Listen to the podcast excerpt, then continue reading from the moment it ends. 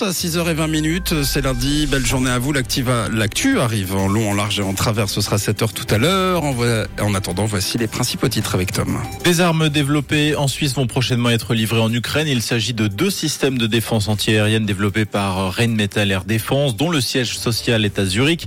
Ces armes sont développées en Suisse, mais fabriquées en Italie. On rappelle que la livraison de matériel de guerre à l'Ukraine est toujours interdite par la Suisse. Le transfert de savoir-faire vers d'autres pays est en revanche autorisé. La valeur totale du matériel qui sera livré à l'Ukraine d'ici la fin de l'année est de 183 millions de francs. Les nouveaux horaires des CFF ne plaisent guère. Yverdon-les-Bains, Neuchâtel, La Chaux-de-Fonds et Genève vont lancer ce matin un appel conjoint pour contester la refonte de l'horaire 2025 des chemins de fer fédéraux pour la Suisse occidentale.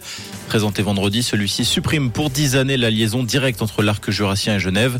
Les quatre villes dénoncent un résultat inacceptable qui entraîne une péjoration majeure de la mobilité entre ces régions. Elles appellent à revoir cette décision et demandent des alternatives viables. Un Suisse sur 10 habite à l'étranger. L'an dernier, 800 000 personnes avec un passeport suisse vivaient dans un autre pays. À titre de comparaison, c'est 200 000 personnes de plus qu'il y a 20 ans. Depuis 91, les Suisses sont plus nombreux à émigrer qu'à immigrer. Les raisons, selon euh, les- la presse, notamment ce matin, concernent une offre d'emploi attractive, l'envie d'aventure ou tout simplement un climat plus chaud. Merci Tom, très bon lundi à tous et rendez-vous dès 7h pour l'info.